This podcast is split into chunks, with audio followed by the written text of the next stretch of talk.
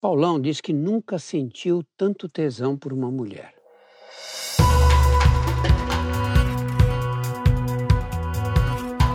Olá, eu sou Drauzio Varela e aqui você vai ouvir outras histórias.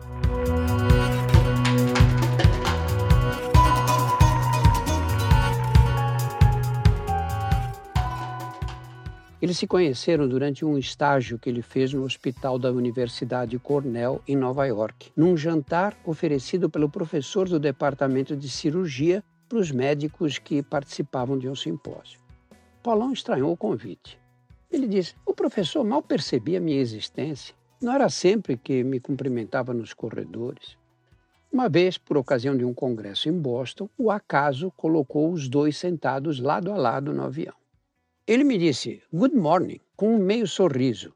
Abriu a pasta, pegou uma revista científica e passou o resto da viagem lendo e grifando o texto.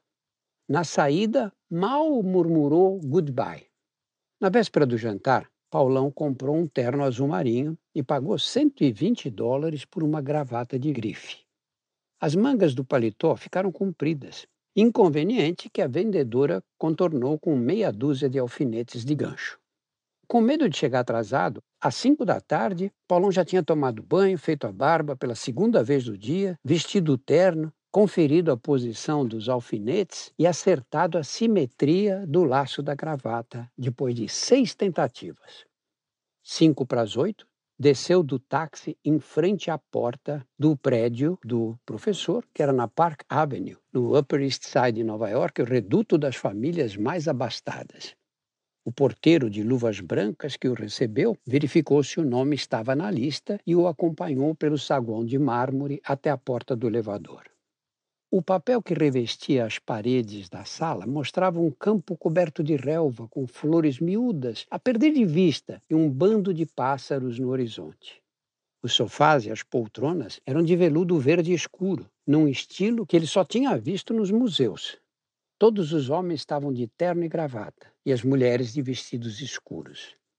Nascido e criado numa família de feirantes da Moca, na zona leste de São Paulo, o Paulão ficou pouco à vontade, com receio que notassem os alfinetes do paletó naquele ambiente requintado. Depois de cumprimentar os colegas do departamento e de ser apresentado às pessoas que não conhecia, parou numa rodinha de residentes do hospital com as quais ele passava as visitas na enfermaria. Tinha um inglês, um indonésio e um indiano, e dois americanos. E ele entenderia fácil se, eles falassem mais devagar. Daí dizer, eu concordava com tudo. Conforme a reação deles, eu ficava sério, sorria ou dava risada. De frente para a porta, ele disse que foi o primeiro ao vê-la entrar. Loiríssima, de cabelos soltos, vestido curto, vermelho escarlate, agarrado no corpo. E ela deu um sorriso na direção dele. Ele disse: o sorriso dela iluminou a festa. Quando serviram o jantar, ele não pôde crer. Ela veio sentar ao lado dele, na mesinha junto à janela. Ele diz que quando ela chegou com o prato, meu inglês ficou melhor do que o do Brad Pitt. Essa moça era sobrinha do professor. Dava aula de artes plásticas na Universidade de Colômbia, viajava e falava de si mesmo com toda a desenvoltura nenhum interesse pela vida dele, nem quis saber de onde ele era. Mas Paulão não deu a mínima. Tinha os olhos encantados pelo azul dos olhos dela. No dia seguinte, o coração bateu forte quando o celular chamou. O jantar foi num restaurante japonês, no decorrer do qual ela voltou ao tema da recepção na casa do tio. Ela mesma voltou a falar de si. Paulão diz que quando ele pediu a conta, perguntou onde seria o próximo encontro. Num hotel, ela respondeu. Paulão disse que só não caiu de costas porque estava sentado. Ele nem tinha pegado na mão dela. Foram os três dias mais longos da vida do nosso conterrâneo. Ela o recebeu na porta do quarto do hotel. Vestia um negligê de seda vermelho como o vestido da festa.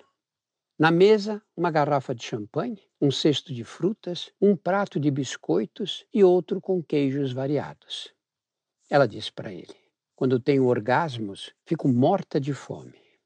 Advertido por um amigo que morava nos Estados Unidos de que as americanas contam a vida antes de ir para a cama, ao contrário das brasileiras que o fazem na ordem inversa, Ele conteve a ansiedade e fingiu estar diante das reflexões mais reveladoras da alma humana. Até hoje, o Paulão não entende como tanto desejo pôde resultar num vexame tão retumbante. As justificativas para explicar a impotência só ficaram mais graves com a humilhação. Ela foi magnânima. Um tom maternal aconselhou a não ficar acabrunhado com um fato tão corriqueiro na vida dos homens. Foi pior. Ele notou uma ponta de desprezo na fala.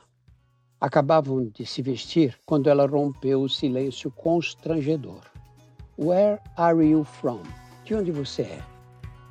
From Argentina, respondeu Paulão. Semanalmente estarei aqui para contar outras histórias.